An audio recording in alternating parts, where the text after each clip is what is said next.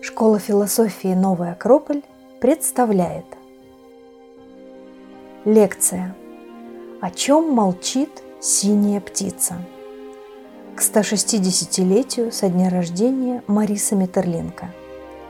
Читает Леонид Мебель.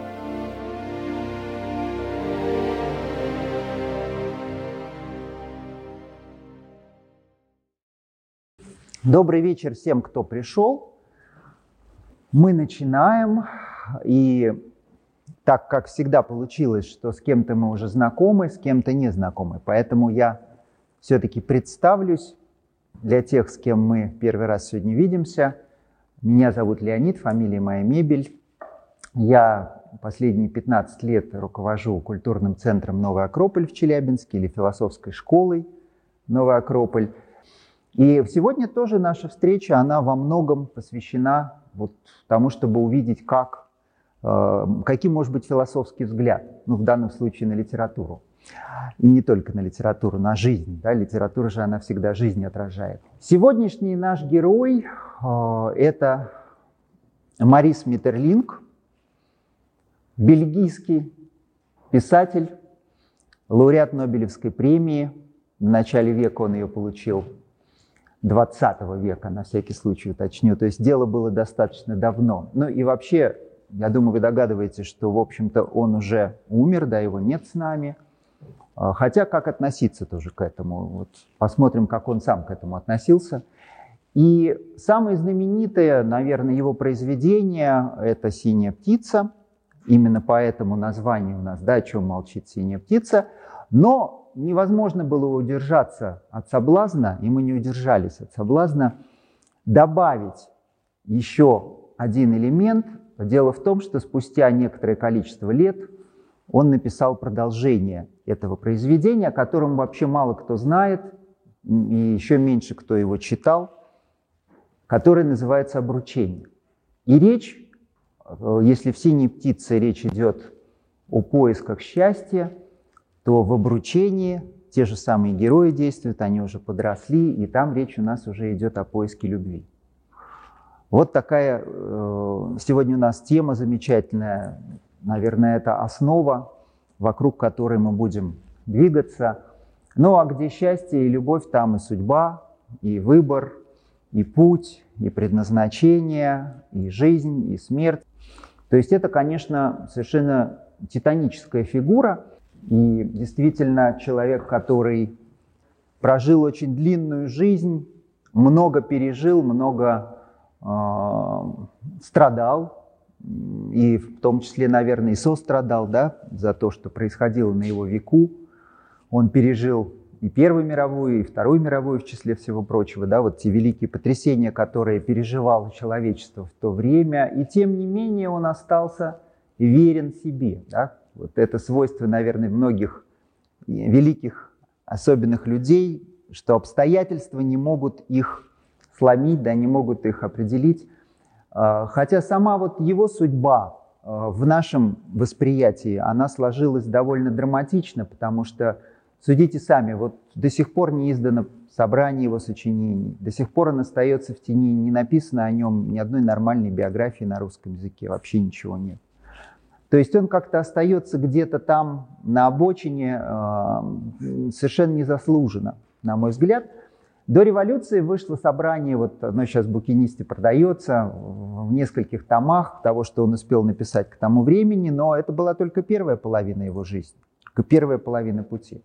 Потом, после революции, я вот сегодня сдал в библиотеке две книги, которые, к сожалению, мне не дали ничего, потому что там написано о буржуазном человеке, который недооценил, не понял – и так далее. Ну вот вся эта риторика, которую вы прекрасно знаете, как это, не понял глубину марксистско-ленинского учения и все такое прочее. А скорее надо было бы сказать наоборот, что те, кто это писал, его не поняли. Ну или, может быть, поняли, но не могли открыто да, признаться. И дальше вот на протяжении огромного периода нашей истории, как вы догадываетесь, то есть он оказался ну, не совсем востребован.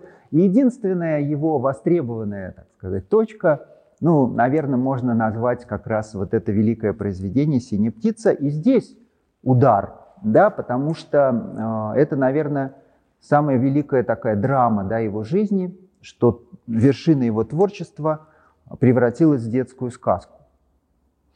И, в общем-то, с одной стороны, да, как будто бы это так и есть. Э, мы знаем, что когда он написал эту даже не просто пьесу, а в оригинале она называется «Феерия», такое необычное для нас слово. Вот специалисты с филфака у нас, наверное, знают, что это такое. Думаю, что остальные не факт, что знают, нужно залезать в словарь. Да, то есть это особый жанр. А, и, как вы догадываетесь, да, особенностью этого жанра, спецификой этого жанра является два момента. Да. С одной стороны, это, ну, как мы бы сейчас сказали, некие спецэффекты, самые разные, да, а, а с другой стороны, это волшебство. Да? То есть самое важное, наверное, в том, что Митерлинка можно назвать волшебником или даже магом, да, который творит свою какую-то особую реальность, внутри которой действуют все герои, да, все персонажи.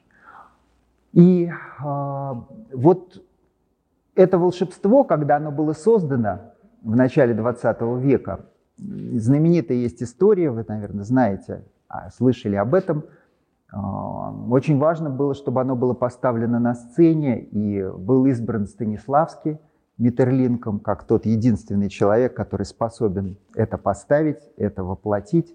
Московскому художественному театру был дан карт-бланш, было дано право работать столько, сколько надо, он был готов ждать. И в итоге э, эта постановка не только имела успех, да, она превзошла все ожидания, потому что, ну, представьте, она идет до сих пор. С небольшим перерывом там во времена тяжелые, совсем смутные, но больше четырех тысяч раз уже этот спектакль, наверное, нечем больше сравнить, э, шел на разных сценах, в разных э, вариациях, и он до сих пор покоряет сердца юных зрителей, но и не только, потому что по замыслу Станиславского, вообще-то говоря, он предполагал, что эта пьеса должна дотронуться до сердца каждого, но по-своему. Что дети увидят там свое, а взрослые, я, к сожалению, сейчас точную цитату вам не воспроизведу, но там вот одно слово точно было, а, такой образ красивый. Взрослые должны будут благодаря ей чистить со своего сердца накипь. Знаете, что такое накипь, да? Образовывается уже такой налет, такой твердый, да, который надо просто уже удалить с усилием. И это, правда, такая, наверное, особенность этого произведения, как и всех великих произведений, что каждому там откроется что-то свое, да, каждый увидит что-то свое. Но э, драма и трагедия еще и в том, что сам текст был сокращен. И вот то, что мы сегодня можем прочитать, в большинстве случаев это не синяя птица, а это ну, такая урезанная версия или это просто пересказ, переложение. Вот. Но переводчик, величайший переводчик 20 века э, Николай Любимов, э, который перевел, кстати, Дон Кихота, э, между прочим, много чего еще, он перевел оба произведения, «Синюю птицу» и «Обручение», перевел великолепно, потому что сам, наверное, был таким тоже романтиком, мечтателем и совершенно необыкновенным человеком. Но не о нем сегодня речь, а, а мы возвращаемся к Миттерлинку. Вот э, это просто некий такой срез, как мы его знаем, да, благодаря чему. Что еще мы о нем можем сказать? Что действительно невероятное разнообразие его э, творчества. Вот за длинную свою жизнь он сотворил многое в разных жанрах. Есть у него жанр э, философского эссе. И здесь сразу нам приходит на ум, вот эти книги тоже переиздаются, потому что они нейтральны к идеологии, э, «Разум цветов» и «Жизнь пчел». Наверное, кто-то из вас даже открывал эти книги, да? Вот. Но не многие. Есть там не только, есть еще жизнь муравьев, термитов, э, и вот эта вот способность в природе увидеть то, чему человеку не грех поучиться, она свойственна ему – есть огромное количество ранних произведений, пьес различных, э, в которых, вот как и в этой, кстати, в этих стихах, да, звучит тема смерти, помимо всего прочего, да, и это его очень занимало, вот эта вот тема смерти, тема судьбы, да, две темы, которые все время проходят сквозь все его творчество. Но вместе с тем есть и совершенно замечательная сатира. Вот еще одна пьеса, у которой хорошая судьба, она ставилась и ставится – Это «Чудо святого Антония». Очень советую. Весьма актуальное произведение. Собственно, сюжет его не хитрый. А, когда в наше время да, появляется святой, ну их святых же много разных, вот святой Антоний в частности, Падуанский такой есть в католической церкви, естественно, да, святой. И он появляется в очень интересный момент, когда в доме умерла богатая хозяйка, уже делит ее наследство, собственно, вовсю. Родственнички, скажем так. А, а тут оказывается, что он может ее воскресить. Для него это не вопрос. А и оказывается, что это, в общем-то, родственникам как-то и даже и не кстати совсем, да. Его тут же объявляют вовсе не святым, а каким-то бомжом, говоря современной терминологией, сумасшедшим, изгоем, да, социальным типом. Ну и, в общем, начинается такая трагикомедия, да. И, собственно, вся эта история, она, как и все подобные истории, высвечивает людей, да. Что же ими движет на самом деле? Наверное, еще одна тема, очень важная для нашего автора, тема видимого и невидимого, в том числе в человеке, да, что мы видим, а, некую внешность, поверхность, и что же там у него в глубине. Да? Также и по поводу вещей, да, есть поверхность вещей, а есть суть вещей. Очень интересная история. Не, не буду рассказывать, чем она закончилась. Я надеюсь, что вы сами почитаете. Ну и так далее. Да? То есть огромное количество э, разных жанров, стихов тоже много э, разных у него, и э, еще самих произведений, пьес философских тоже очень много, но тем не менее мы сегодня остановимся на этих двух вещах, о которых мы с вами говорили. И здесь, прежде чем двигаться дальше, а, маленький тест. А, давайте посмотрим, кто же из нас читал «Синюю птицу».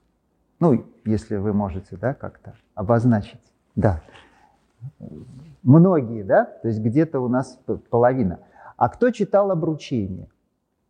Вот здесь уже одна рука у нас всего поднялась, и то э, уже человек подготовленный, да? Ну что ж, замечательно. А, мы попробуем нем, немножко тогда пройтись с учетом того, что есть те, кто больше в теме или меньше в теме, пройтись немножечко по основным вехам этих произведений в их полном формате, да, в их полном объеме – и поговорить о символизме, потому что, конечно же, Миттерлинг – это величайший символист. Символическое мышление – это тоже для сегодняшнего времени порой загадка. То есть это способность за привычными нам формами видеть ту самую глубину, в любой символ, как вы знаете, он проводник, да, он приглашает нас войти, открывает нам двери в более глубокую реальность. И символов здесь встречается много. Какие-то из них нам более понятны, какие-то менее понятны. Собственно, каждый персонаж, так или иначе, или почти каждый, это тоже, в общем-то, символ. Но если говорить о внешней конве этого произведения, то она очень проста. Все начинается с волшебства, и это волшебство такое новогоднее, как раз да, тот период, когда происходят чудеса. Дети спят своих кроватках, когда они просыпаются, и э, неожиданно к ним приходит фея. И вот здесь уже надо сделать остановку, потому что для нас это сразу же означает что? Да? Ну, что-то сказочное, э, как синоним оторванное от реальности, невероятное, выдуманное, да, невозможное. А вот Миттерлинг по этому поводу говорит иначе. И вообще он высказывается здесь очень порой категорично, можно сказать, а я бы сказал конкретно, вот четко, недвусмысленно показывает свою позицию по отношению к некоторым вещам. И я буду читать кусочки, вот самое начало «Синей птицы». Надо сказать, что и у «Синей птицы» и обручения очень похожая структура. Эта структура связана с путем, с путешествием. И это путешествие – оно и начинается, и заканчивается в одном и том же месте – дома. То есть вот из дома наши герои выходят в путь, и потом в этот же дом они возвращаются. Очень тоже такой знаменитый сюжет, правда? Можно даже вспомнить «Возвращение блудного сына». Почему-то такая ассоциация мне сейчас всплыла. Но на самом деле это в огромном количестве произведений есть, и не только связанных с той или иной традицией. Можно вспомнить и путешествие Одиссея. Ведь она тоже начиналась таким образом и кончилась именно так. Можно вспомнить многое, и мы сейчас, да и Дон Кихота, кстати, которого сегодня вспоминали, наверное, стоит прочитать этот кусочек, когда э, фея приходит к детям, это мальчик, девочка, брат и сестра, главным героем, сразу скажу, будет мальчик, его зовут Тильтиль, -Тиль, то она сразу же как-то начинает испытывать его, да, его проверять. На что же она его проверяет? Она проверяет э, остроту его зрения. Ну вот мы привыкли, что остроту зрения обычно кто проверяет у нас? Окулист, правильно? Вот, например, если у меня очки, значит это о чем-то уже говорит. А, а у кого нет очков, ну, значит, тоже о чем-то говорит в плане остроты зрения. Так вот, оказывается, что здесь такой подход не проходит, потому что фея очень сердится, она недовольна, когда Тильтиль уверяет ее, что у него прекрасное зрение, что, в общем-то, оно очень хорошее. И она произносит вот такие слова. Надо быть смелым, надо уметь различать и то, что не на виду. Странный народ эти люди. Когда феи вымерли, люди ослепли, но они даже не замечают этого. Хорошо, что я всегда ношу с собой то, что может зажечь угасшее зрение. Вот первый такой момент, да, очень важный момент. И важная такая символическая тема, связанная с э, тем, что мы видим и чего мы не видим. Да? Тема э, зрячего человека и тема человека слепого. Забегая вперед, еще одна похожая очень тема, э, мы ее обнаружим тоже и в начале, и в конце произведения, потому что, в общем-то, закрадывается такое подозрение, что все, что происходило с героями, это происходит во сне. Ночь, да, то ли спят, то ли не спят, может быть, им это вообще все приснилось. И в конце последняя картина и в той, и в другой пьесе называется как? Наступает утро, все вот эти ночные явления ходят, наши герои просыпаются, да, оказываются у себя дома, а все то, что с ними происходило, ну как будто бы, можно сказать, было во сне. Но на самом деле не все так просто и здесь, да, потому что эта тема тоже будет очень волновать. Митерлинка, э, и он как бы спрашивает нас, а может быть это мы спим, собственно говоря, да, и видим сны наяву. На самом деле мы еще не проснулись, вот еще такой большой вопрос, да, что мы видим и как мы видим, и видим ли, и не спим ли мы на ходу. Хотя нам кажется всегда, да, что нет, может, вроде бодрствуем мы в здравом уме. Вот такие интересные символы здесь присутствуют. Ну и, а, собственно говоря, вот то, что может угасшее зрение вернуть, имеется в виду какое зрение, да, уже не внешнее зрение, а внутреннее зрение – то есть то, что способно видеть скрытое, видеть внутреннюю суть и вещей, и явлений, но это, конечно же, волшебный алмаз, который достаточно повернуть, и тогда мы перестаем видеть внешнюю оболочку, а начинаем видеть уже внутреннюю суть, которая как бы высвечивается да, и выступает наружу. Но как это можно вообще поставить на сцене, да, как это можно вообще себе представить? Естественно, что а, единственный способ, опять-таки, через внешнее. И поэтому происходит превращение, да, вот это магическое волшебное превращение, и вот эта внутренняя суть, которая высвобождается, или душа предметов и явлений, она выглядит ну, немножко по-другому, чем сами предметы явления. Поэтому очень красивые костюмы, естественно, здесь особенные да, для каждого героя. Метролинг все прописал. Вы увидите, у него там есть а, в полном тексте, да, мелким шрифтом описание того, как все должны выглядеть. Все с точностью до мелочей. Удивительное дело, чтобы как-то вот это мы могли себе представить. И э, Почему же нужно отправиться в путь? Да? Давайте так вернемся к смысловым контурам да, этого произведения. А, во-первых, всегда есть выбор у нас, да, верно? Тоже очень важный момент. Можно и не отправляться. Все могло бы закончиться, не начавшись. А, и выбор был дан. Можно же отказаться было, да? И остаться дома. Но нет, наши герои решают отправиться в путь, потому что им нужно что-то очень важное найти. И вот это тоже очень интересный символ, да, символ пути, связанного с чем? Всегда. Любой путь, он связан с поиском. Да? Что, собственно, выдвигает нас в путь? Мы чего-то ищем. И здесь можно вспомнить Экзюпери, знаменитая его да, фраза, помните, из «Маленького принца». А «Маленького принца»-то вы, наверное, уж все читали когда-то. Там есть такая сцена, которая мельком проходит, она обычно не звучит нигде. Но она очень важная, на мой взгляд, сцена со стрелочником. Помните, встреча со стрелочником, который только и делает, что отправляет скорые поезда по тысячу человек, то в одну сторону, то в другую. Ну и вот, собственно, когда маленький принц его спрашивает, да, он стрелочник ему говорит, что люди сами не знают, что они ищут. Они бросаются то туда, то сюда, снимаются с места, и, и все им кажется, да, что там хорошо, где нас нет. Очень своевременно так, современно это злободневно звучит, правда?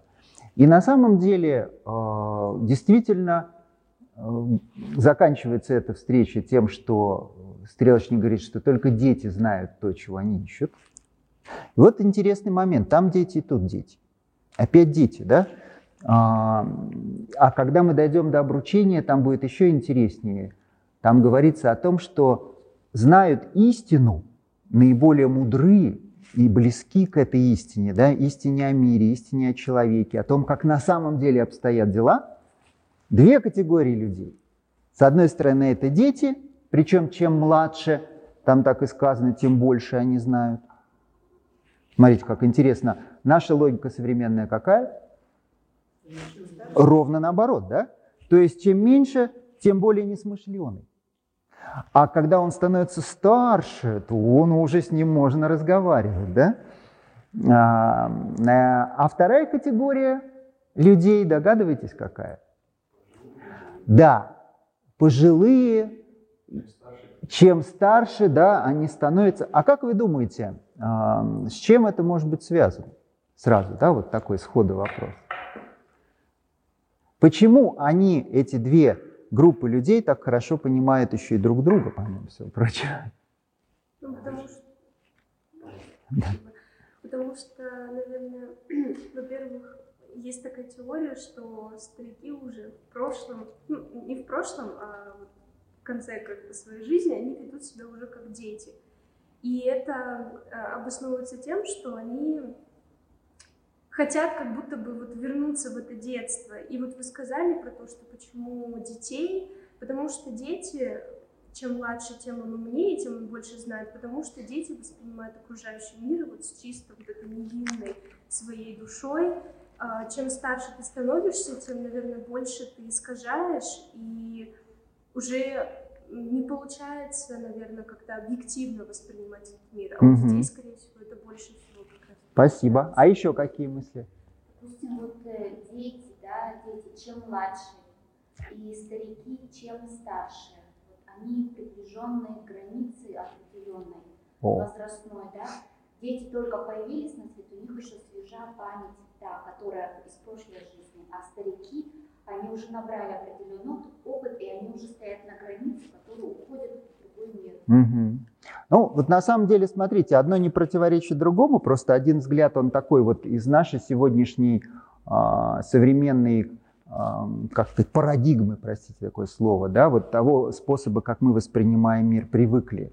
Э, вот вторая сторона, да, она, наверное, ближе к Миттерлинковскому замыслу, потому что он не скрывает своих мировоззренческих позиций, расширяя эту перспективу и предполагая, и даже показывая нам, да, те, кто читал «Синюю птицу», помните, э, то царство, откуда, собственно, эти дети и приходят сюда.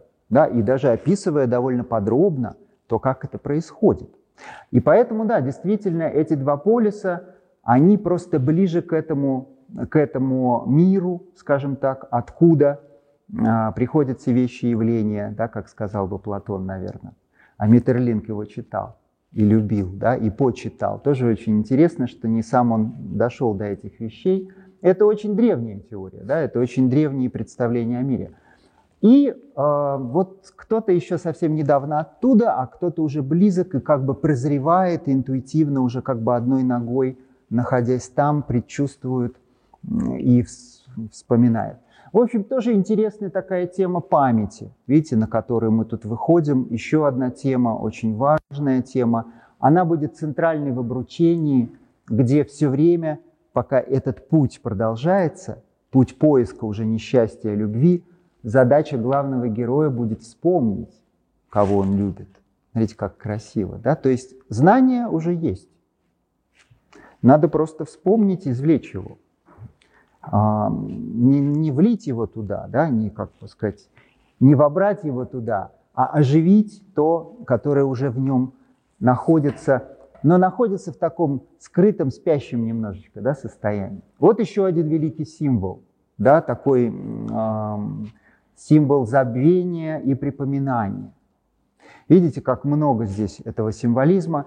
Но возвращаясь к нашим героям, к этой истории, да, был выбор никуда не идти, но в путь отправляется мальчик Тильтиль со своей сестренкой и с разными другими персонажами, которые будут им отчасти помогать, скажем так, а отчасти мешать, как и всегда в жизни. Да? Есть наши союзники по путешествию, а, даже сами обстоятельства, да, с которыми мы будем сталкиваться. Что-то будет нам помогать, а что-то будет, ну давайте так скажем, даже не мешать, а как можно правильно сказать, испытывать нас. Да? Хорошее слово «испытание», мне оно нравится. Мы обычно говорим трудности, проблемы, знаете, как-то все не кстати, свалилось на меня. А если представить себе, что это те вещи, которые просто необходимы нам для того, чтобы мы действительно, преодолевая их, смогли что-то очень важное понять и о самом себе, и о мире, смогли какие-то силы пробудить, которые иначе бы так и остались скрытыми да, и дремлющими в нас. Но вот э, в этом смысле Миттерлинг тоже приходит к этому, к этой идее, что с судьбой надо дружить, что не надо противопоставлять себя и жизнь, да, и судьбу, считать, что это враждебная тебе сила. Хотя очень интересно тоже в обручении еще одна символическая фигура. Видите, мы все время вперед забегаем, а, а вдруг не дойдем. Поэтому я на всякий случай скажу. Это фигура даже не просто судьбы, да, а судьбы в таком, знаете, а, непреодолимом и карающем обличье рок. Рок. Слышали такое слово? Да, не тяжелый рок имеется в виду, вот, а рок – это то лицо судьбы, ну, которое, как мы воспринимаем, как неотвратимость, да, как неизбежное.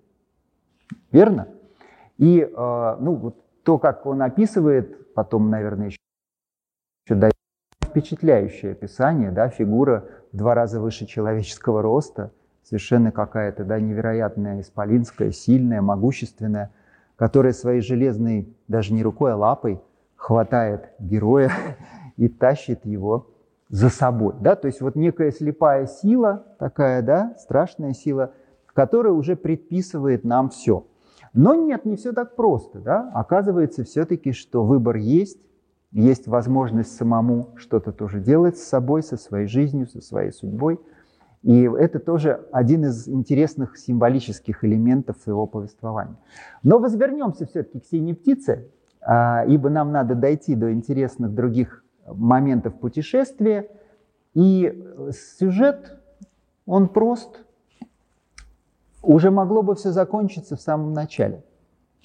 Потому что фея просит у мальчика на птицу, которая у него в клетке находится – и которая, наверное, на тот момент синей ему не казалась, хотя кто знает, потому что она нужна больной девочке. Да? Ну, э, как-то потом оказалось, но она просто просит.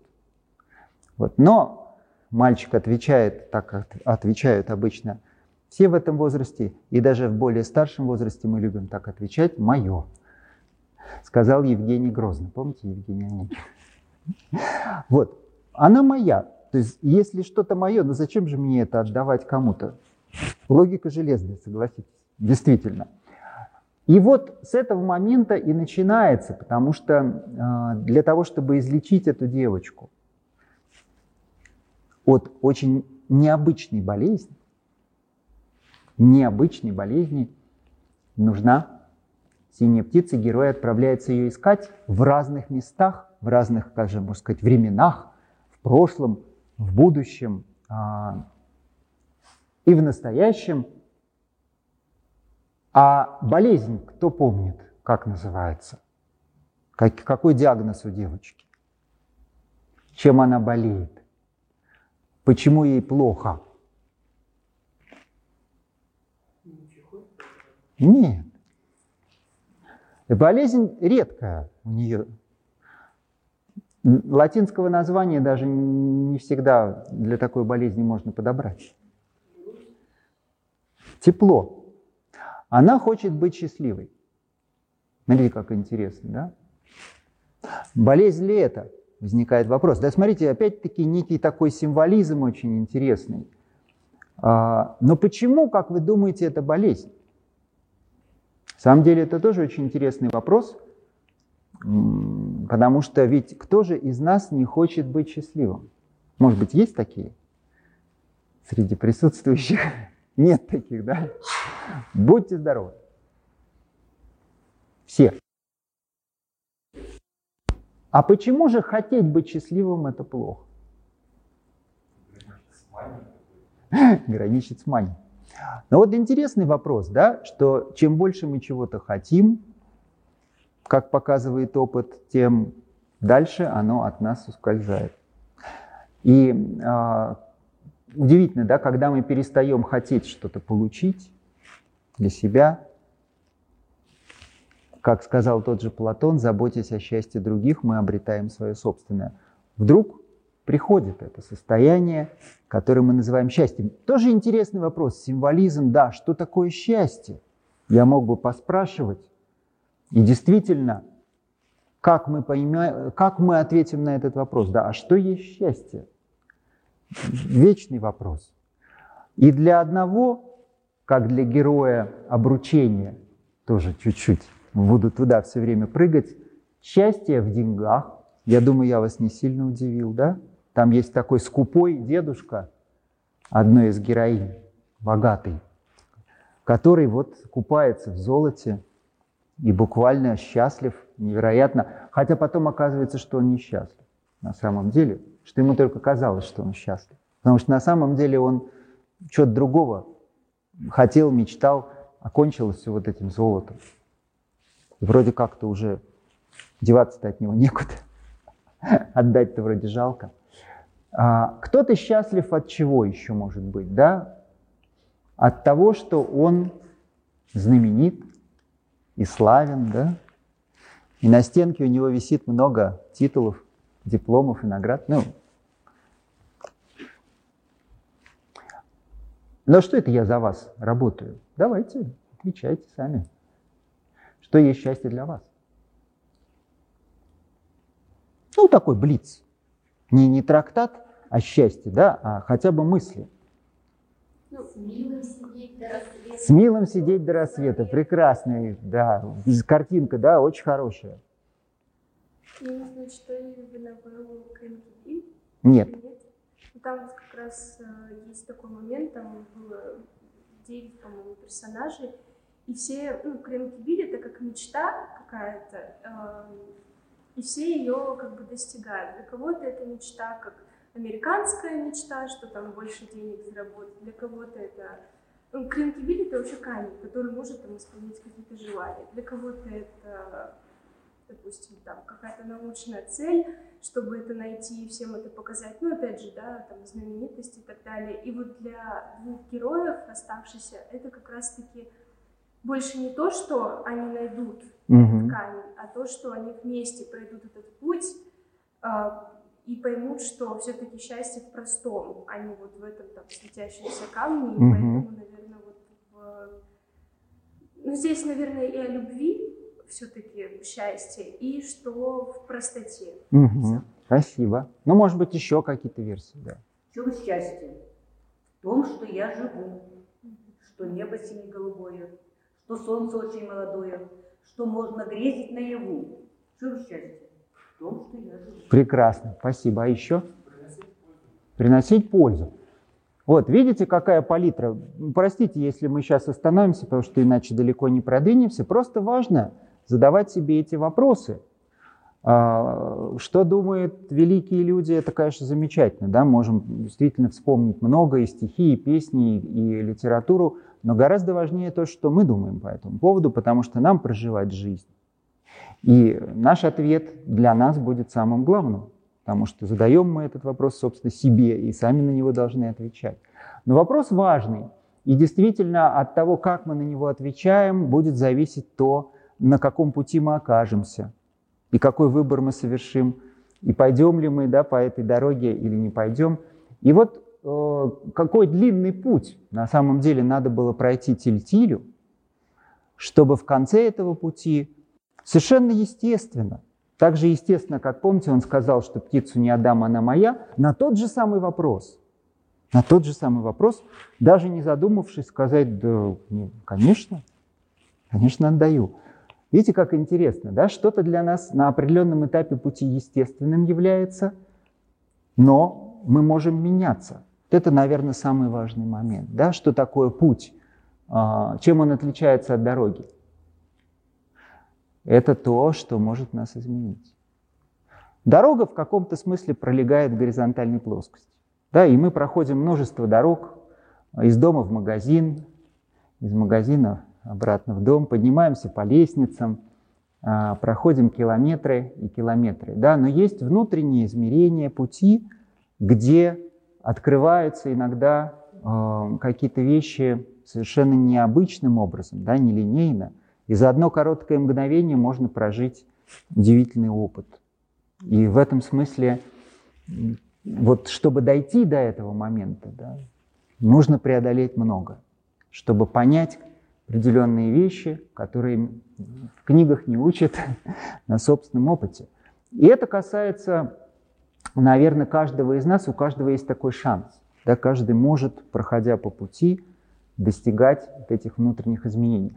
Но для этого, наверное, очень важно, и об этом намекает нам синяя птица, не только иметь э, благородную цель, да, иметь э, ну, живое сердце, да, иметь потребность э, в том, чтобы мотивом да, нашего движения по пути был не эгоистический мотив на самом деле, да, а, но и иметь хорошего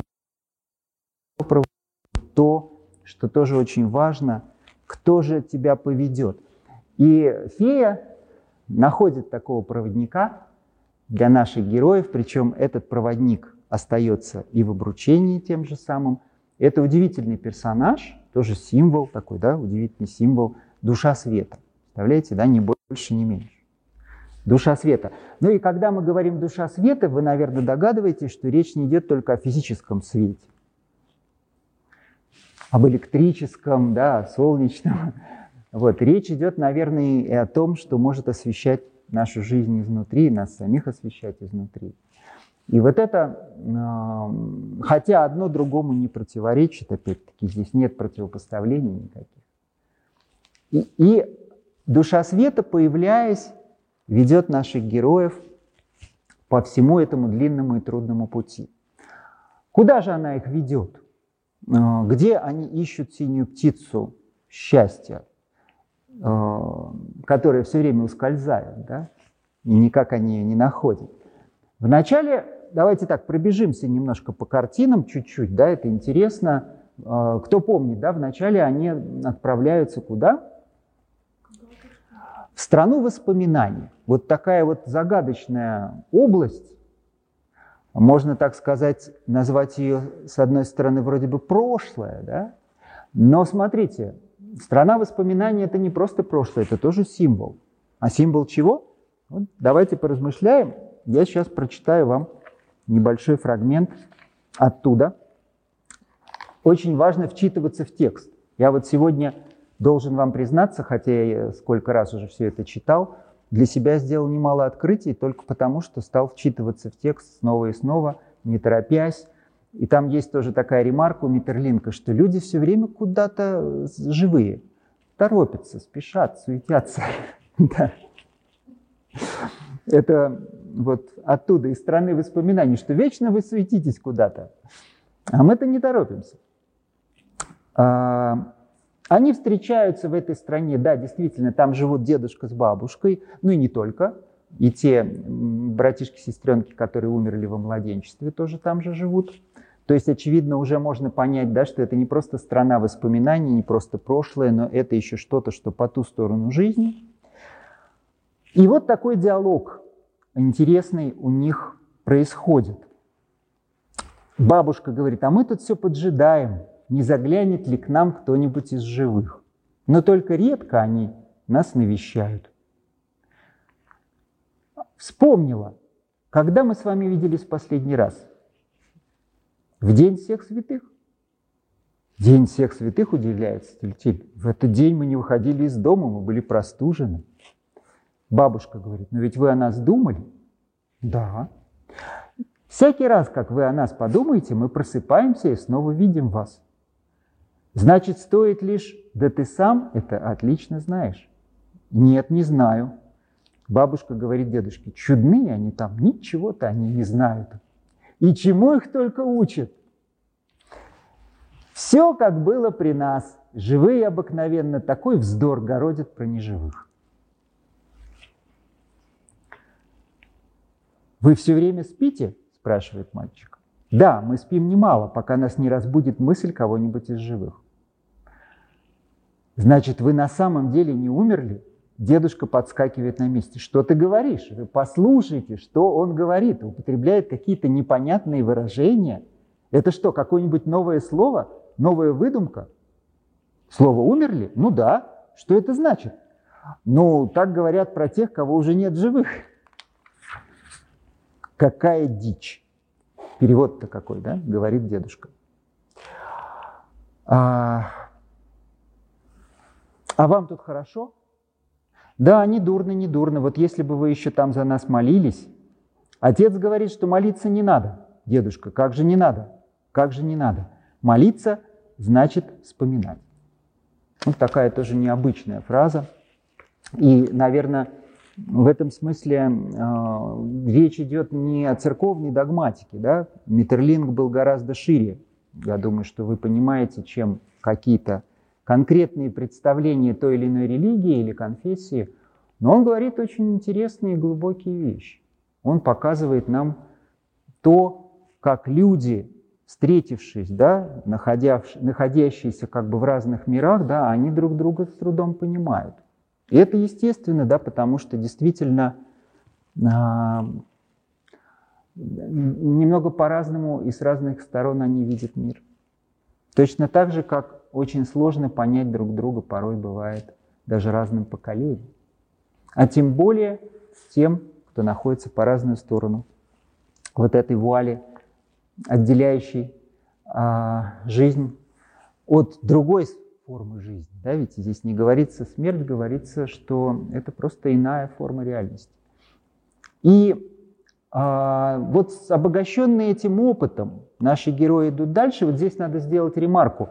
Каждый путь, а, проходя определенные этапы, может остановиться и закончиться в какой момент? Вот если вспомнить, да, все великие путешествия, все великие эпопеи, да, когда герои куда-то стремятся, проходя те или иные испытания, оказываясь на разных этапах, они могут не дойти до цели из-за чего? Какое испытание их подстерегает? Прежде всего. Может потеряться. Да? То есть, иными словами, они могут об этом забыть. Или еще проще говоря, на каждом из этапов можно остановиться и остаться не пойти дальше. Чем-то это очень похоже на замечательный тибетский трактат э, «Голос безмолвия», которому уже много веков, э, где вот этот сад познания такой, да, рисуется такая картинка с благоуханными цветами, но говорится осторожно, надо быстро проходить этот этап, потому что под каждым цветочком свернулась змея, и она может тебя укусить, и ты останешься там – не пойдешь дальше. Тоже очень замечательный такой момент, да, вот этого забвение цели пути, забвение смысла, да, почему ты пошел, что тебя э, выгнало в путь по высокой волне, да, как говорится в одной песне. То есть э, в данном случае бабушка с дедушкой уговаривают остаться, вкусно покушать там, да, и так далее. Но нет, время идти дальше. Синие птицы там они не находят.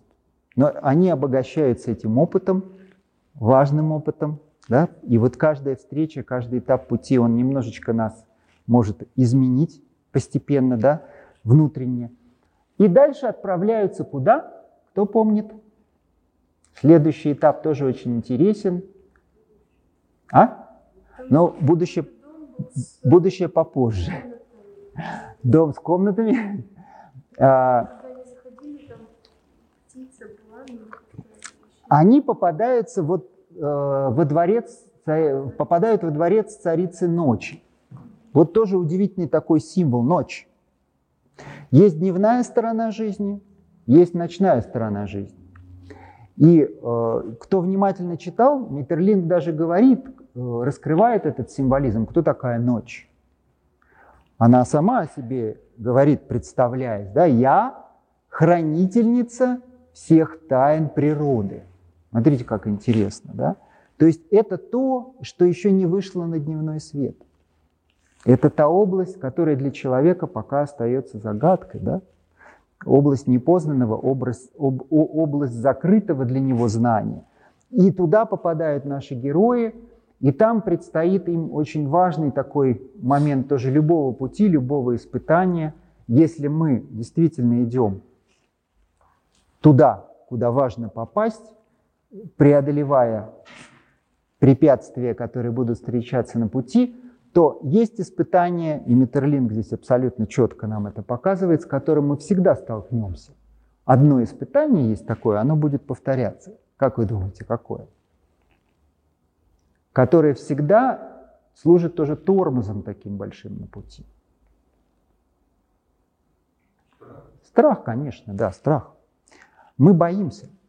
Мы боимся совершить какой-то шаг, потому что, потому что страшно.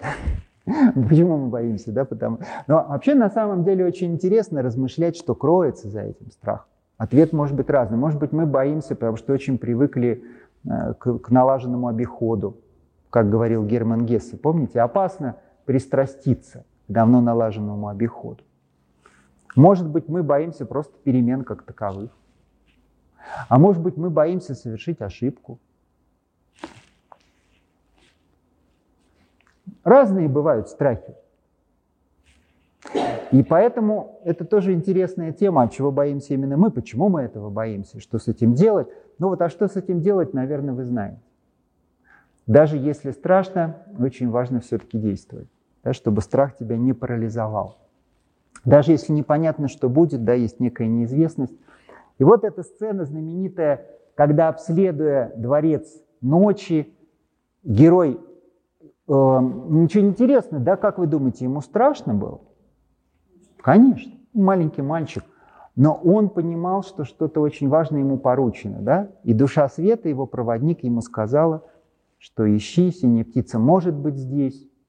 И он помнил о том, почему это важно, он Хотя все его друзья уговаривают, что пора уносить ноги, да, в общем-то, бежать оттуда. И вот последнее испытание его ждет действительно там, где, собственно, эта битва со страхом достигает апогея, начинает, да, она говорит, э, когда он оказывается перед дверью, той самой дверью, да, которая была самой важной среди всех остальных дверей. И в нашей жизни есть такая дверь, да, до которой мы доходим однажды. И говорит ему о том, что никто из тех, кто ее притворял хотя бы на волосок, не возвращался живым. Потому что все самое жуткое, чего бояться на земле, не идет ни в какое сравнение с самыми безобидными чудовищами из тех, что бросаются на человека, лишь взор его коснется первых грозных видений бездны – который никто еще не решился дать название. И вот, а, но тоже очень интересно, а как вы думаете, почему никто не возвращался живым оттуда? Это же тоже символ. Почему никто не возвращался оттуда живым?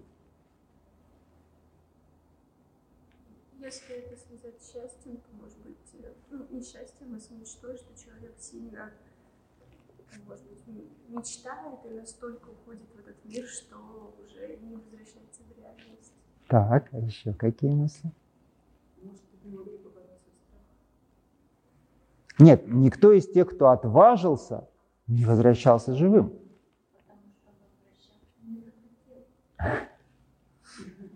Все проще. И это тоже великий символ, что есть смерть. Смерть – это трансформация. Мы перестаем быть такими, какими мы были. И поэтому нас уже нельзя назвать живыми в том смысле, в каком мы были до того. То есть мы умерли старые и родились новые. И вот каждая победа над страхом на самом деле это новое рождение. Она дает нам новую силу, новую энергию для движения вперед. Так же, как каждое отступление нас немножко ставит, скажем так, да, и лишает нас этой силы энергии. Но это тоже некоторые размышления в копилочку, да, сейчас мы с вами пойдем дальше. Пройдя это испытание, открыв эту дверь, ну и, собственно говоря, э, очень многие страхи решаются да, тем, что мы открываем очередную дверь, и вдруг оказывается, что ничего страшного там нет. Потому что самое главное испытание было на то, чтобы осмелиться, да, просто осмелиться и сделать этот шаг. И э, во дворце ночи тоже не находят наши герои синюю птицу. Даже там еще сложнее, они вроде бы ее находят, но когда она оттуда возвращается в другой мир, да, в обыденный мир, она, эти птицы да, гибнут, они умирают, они, они как бы оказываются не настоящие. Тоже такая интересная тема, да? Тема подлинного, настоящего в том, что мы ищем, и разные обманки – иллюзии, да, миражи. Часто бывает, что мы принимаем одно за другое. Да? То есть мы вроде бы находим то, что искали, не знаю, в дружбе, в любви, еще где-то, а вдруг оказывается, что это не то, да? что на самом деле это обманка, да? что это подделка, что это не настоящее. Но для этого нужно заметить это, да? для этого нужно пережить определенный опыт. И дальше следующий, э, следующий этап пути. Куда попадают наши герои, кто помнит? Будущее. А, нет, будущее чуть позже. Они, поп... они еще встречают каких-то духов, там очень много а, а, Они попадают, нет, не к духам, они попадают в лес. А, в самый вроде бы обыкновенный лес, хотя тоже интересно, ведь и лес это символ. Помните Данте, с которым мы с вами встречались? Здесь же божественная комедия как начинается? Земную жизнь, пройдя до половины, я заблудился в сумрачном лесу, утратив правый путь в отме долины. Опять путь, опять да, лес, э, лес как место испытаний, лес, где можно заблудиться, лес, где, где подстерегают какие-то опасности – такое место таинственное, запутанное, да, очень интересное. А, и, в общем-то, если вспомнить э, Будду даже, например, то как переводится знаменитое его понятие нирваны, то есть той точки, где человек обретает освобождение от всех иллюзий земных, страстей, буквально то, что находится за пределами леса. Смотрите, как интересно, да? Как бы выйти из леса, выйти из этого леса. И в лесу происходит удивительная такая встреча. Э, кто живет-то в лесу у нас? Звери и э, растения. Это, это царство уже не человека, да? это царство, где владе, это владение э, других существ, других как бы областей природы, да, или других царств природы, можно сказать. И дальше удивительный такой по силе момент, когда оказывается, что эти существа по отношению к человеку настроены очень враждебно. Почему? А почему они настроены враждебно?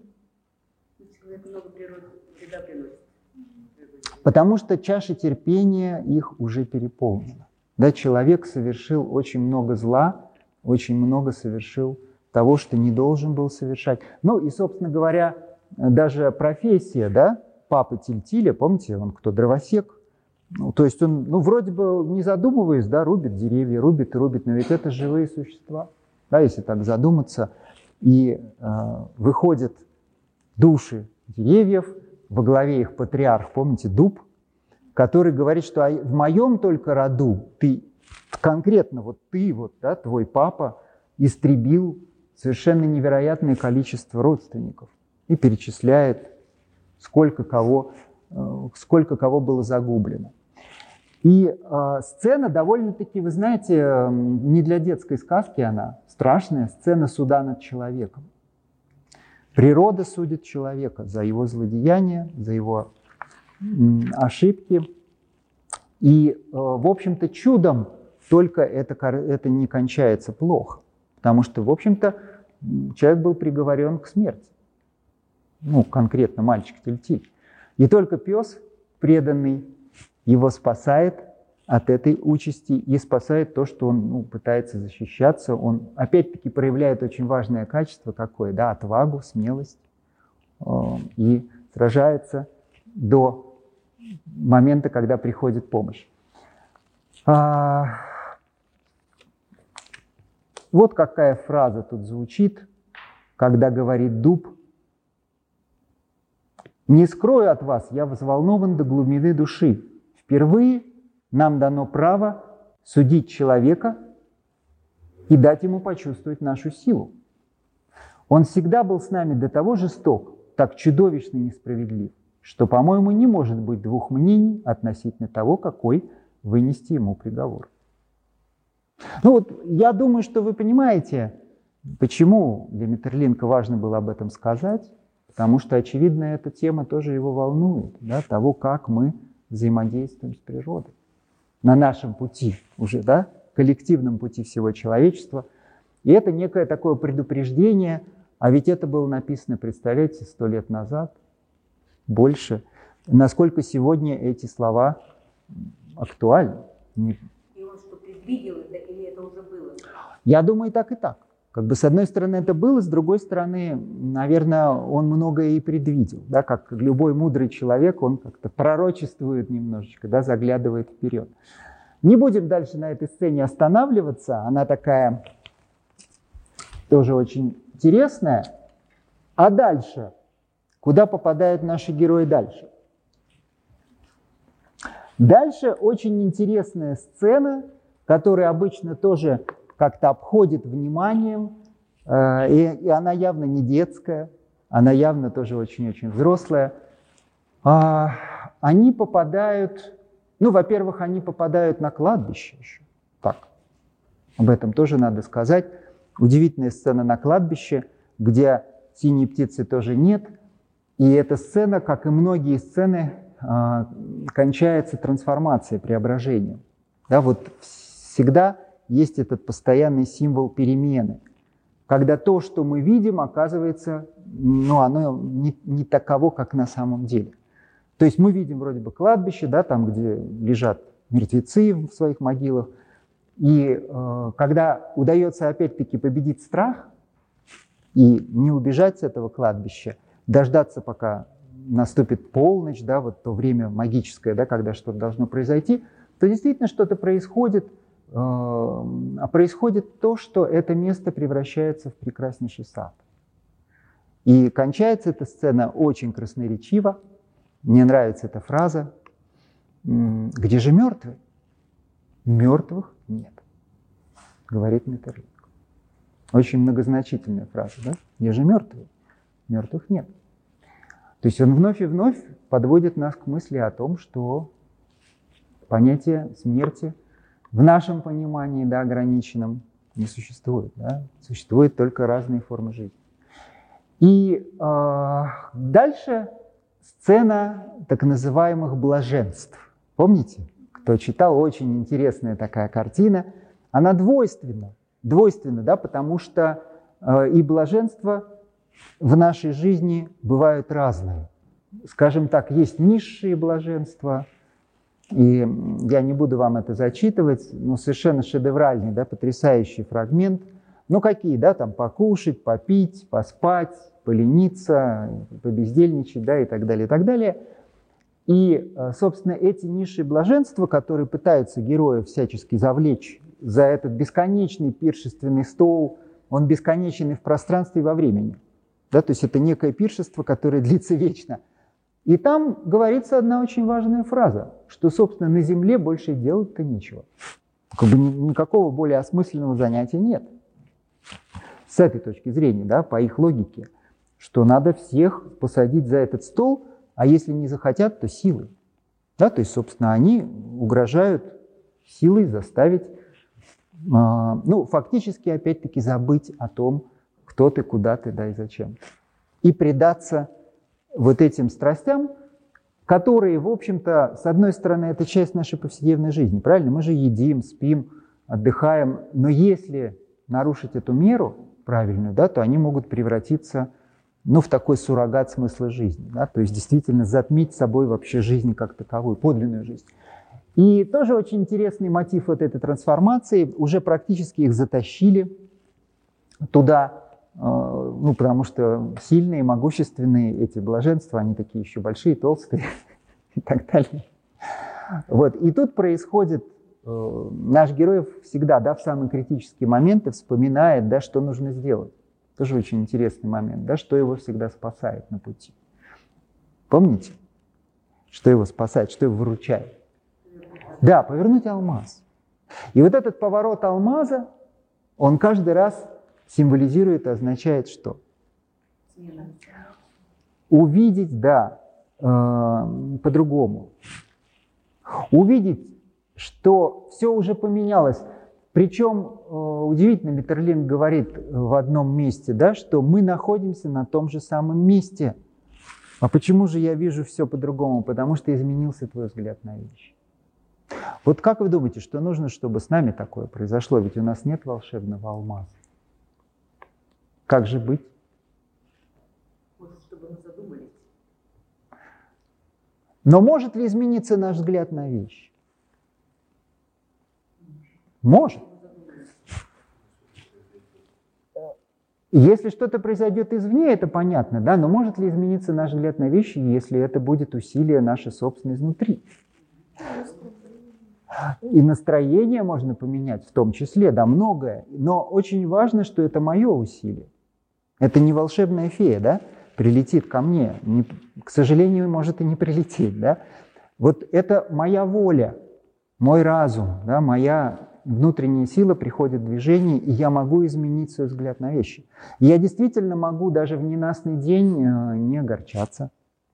Я могу не поддаться настроению плохому а превратить его в хорошее. Я могу перестать обижаться, если вдруг я так случилось, что я уже обиделся, или хотя бы не длить это долго, быстрее завершить это и переключиться на что-то хорошее. И я могу увидеть в человеке то, что было от меня до этого скрыто.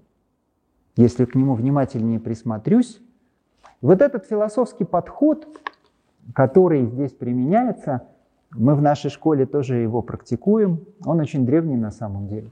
Можно его назвать, знаете, таким умным словом эклектический подход. Эклектизм. А эклектизм это что значит? Нет, это мешанина, это вот так вот думают, да, а на самом деле это значит избирательность. Это не мешанина, это не салат, это не винегрет. Эклектизм это значит, что я выбираю, на что обратить внимание и что для меня важнее. Я выбираю что? Лучшее. Я выбираю красивое. Забегая вперед, времени у нас уже почти не осталось, поэтому я буду хотя бы так штрихами. Митерлинг скажет там где-то, то ли в обручении, то ли в синей птице, что в тебе нет это обручение. Есть и плохое, и хорошее, как и в каждом человеке. Просто надо научиться выбирать лучше. Вот в этом состоит этот подход. Нам надо научиться выбирать лучшее в себе и на него опираться. Самое светлое, самое прекрасное, да, самое красивое.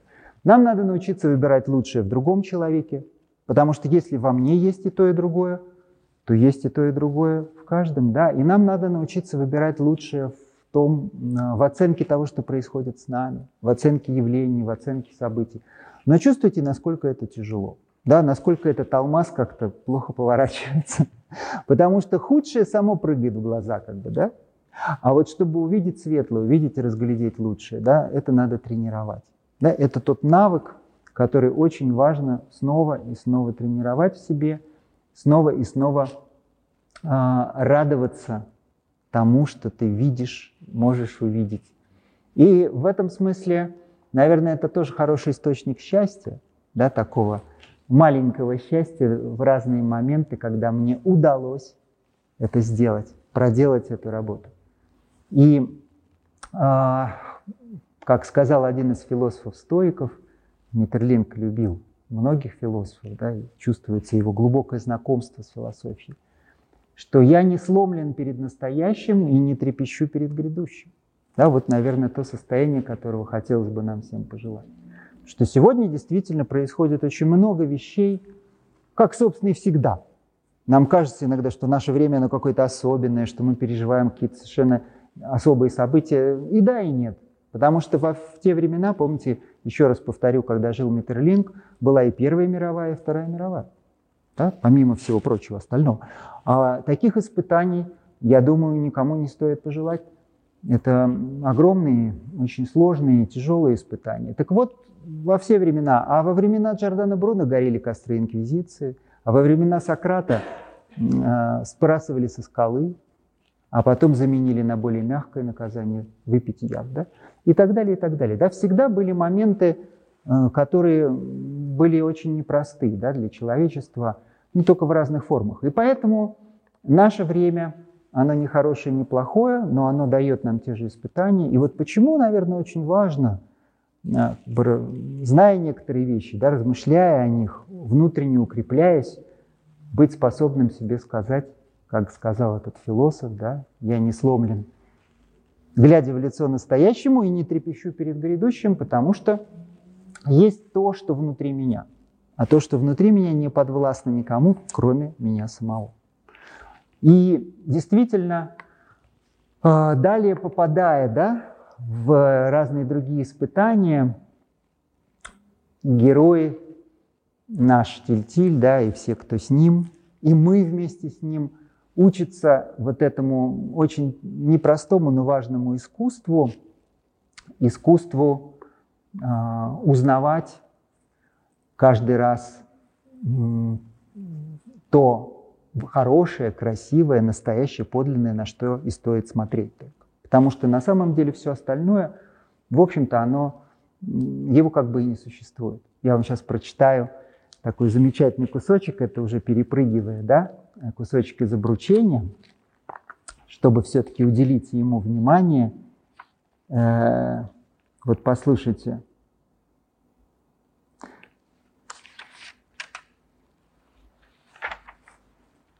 Да, это совершенно замечательный кусочек.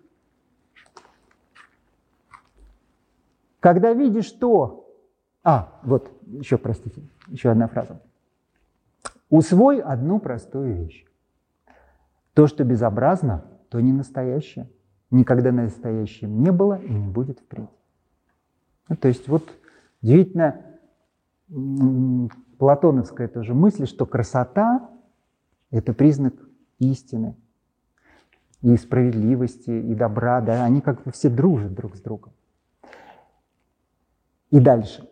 Когда видишь то, что у тебя перед глазами, то ровно ничего не видишь. Я тебе уже сказала, что миром правит невидимое. А остальное все не в счет. Это пена на морской волне. Такой образ. Пена на морской волне. Да? То есть что-то очень мимолетное. То, что исчезает мгновенно – не успев родиться. Принеси-ка поскорей сапфир, уже не алмаз, и мы вновь обнаружим глубину душ, подлинную сущность сердец и источник жизни. Такая красивая-красивая фраза. Поворачивая свой внутренний взор, мы обнаруживаем глубину душ, подлинный источник сердец источник жизни. Вот это то, наверное, что важнее всего было для Метерлинка.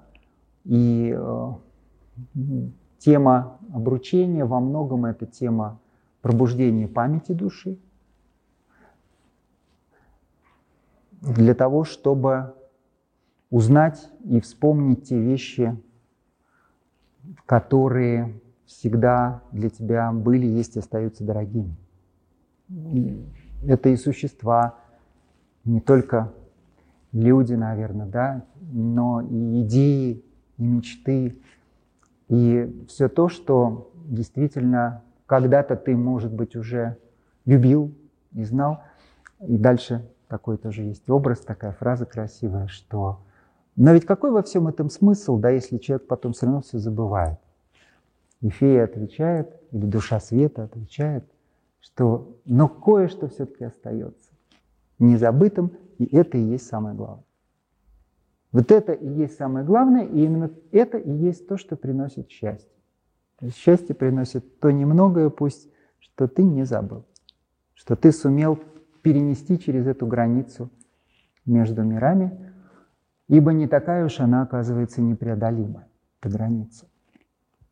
А, и вот уже в обручении, да, пройдя путь, довольно длинный путь, те же самые герои, да, тот же мальчик, он же вырос, он уже юноша, вот Кирилл скоро станет уже таким, да, пройдет несколько лет, все быстро проходят годы. И он, пройдя этот путь, попадая тоже в разные царства прошлого, будущего, в конечном счете все-таки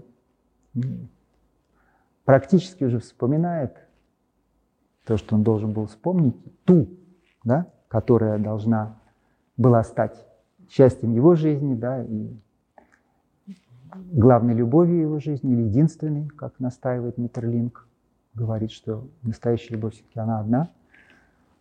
Так он говорит.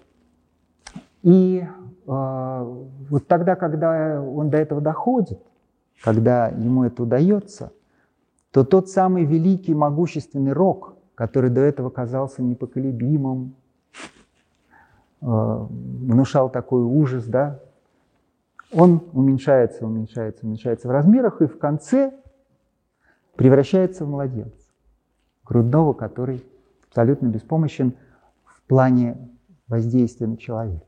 Да, то есть уже он сам да, оказывается кузнецом своего счастья, хозяином своей судьбы, потому что он совершил эти усилия, он прошел этот путь. И, наверное, это тоже интересно, что для большинства людей есть свой закон. И действительно в, в, тащит неумолимый рок, и больно они бьются о камни. Для каких-то людей ну, что-то происходит уже другое, да, говорит Миттерлинг, для некоторых которые действительно очень крепко чувствуют свою связь с душой света, потому что, в общем-то, наверное, это главный, э, главный персонаж здесь, помимо Тильтиля. И очень важно те слова, которым заканчивается «синяя птица», и те слова, которыми заканчивается обручение. Каждый раз эти последние напутствия говорит именно душа света. Да? В самом начале, когда э, наступает в конце «Синей птицы» так называемое пробуждение. И э, наши герои помнят, они сохранили память о своих приключениях.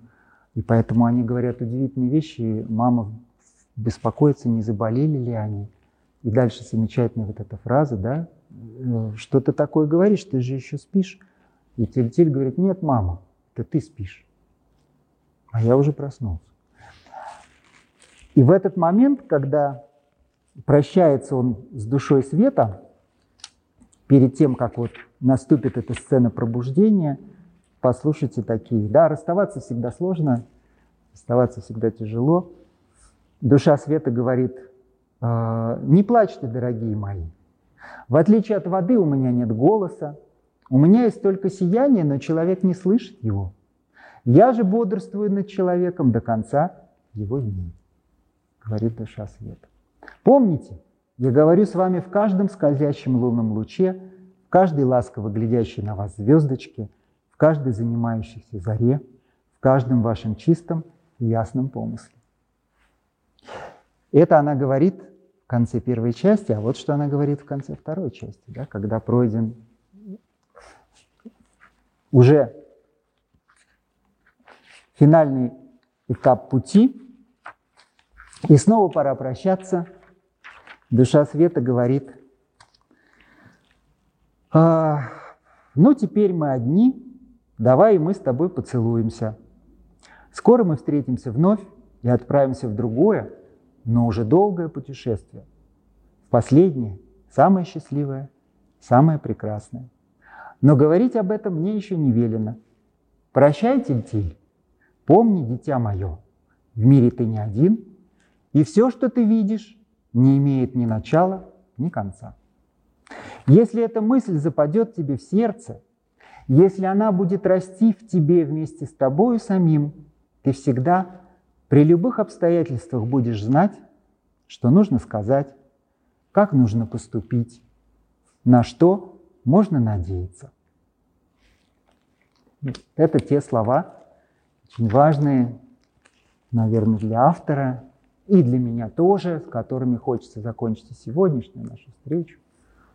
Потому что я думаю, что если те вещи, которые хотел сказать Миттерлинг хотя бы в малой степени, как зерно да, в нашей душе будут посажены нами же и будут там выращиваться, то они начнут расти, они начнут укрепляться, они превратятся, наверное, в наше убеждение, в наш подход к миру, наш взгляд на мир, нашу способность любить, нашу способность видеть и ценить прекрасное, нашу способность быть добрым, несмотря на то, в моде это будет или нет.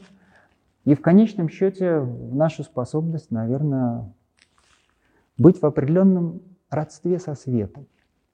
Да, быть каким-то таким, пусть маленьким, скромным, простите за пафос, проводником этого самого света в том мире, где его часто не хватает, да, где часто мы испытываем дефицит его. И тогда при любых обстоятельствах ты не будешь одинок, потому что ты будешь чувствовать эту связь. И в том числе связь с тем миром, который не так уж отделен от этого, и с теми людьми, которые были нашими предшественниками. Как-то вот это единое, наверное, чувство связи, чувство единства, чувство глубокой внутренней общности и с теми, кто здесь, и с теми, кто там, и с прошлым, и с настоящим, и будущим станет той связующей нитью, которая сделает нашу жизнь, не скажу легкой, но прекрасной, да, и очень счастливой. Вот это, наверное, то, чего хотелось бы всем нам пожелать. Такого, знаете, нелегкого счастья. Там Митерлинг в одном месте говорит, что счастье не в смехе, не, не, в, не в приходящих мимолетных радостях жизни, хотя иногда тоже хорошо, а в чем-то вот более глубоком, наверное, в этом. Спасибо огромное. А, мы на этом сегодня завершим, но пока остановимся.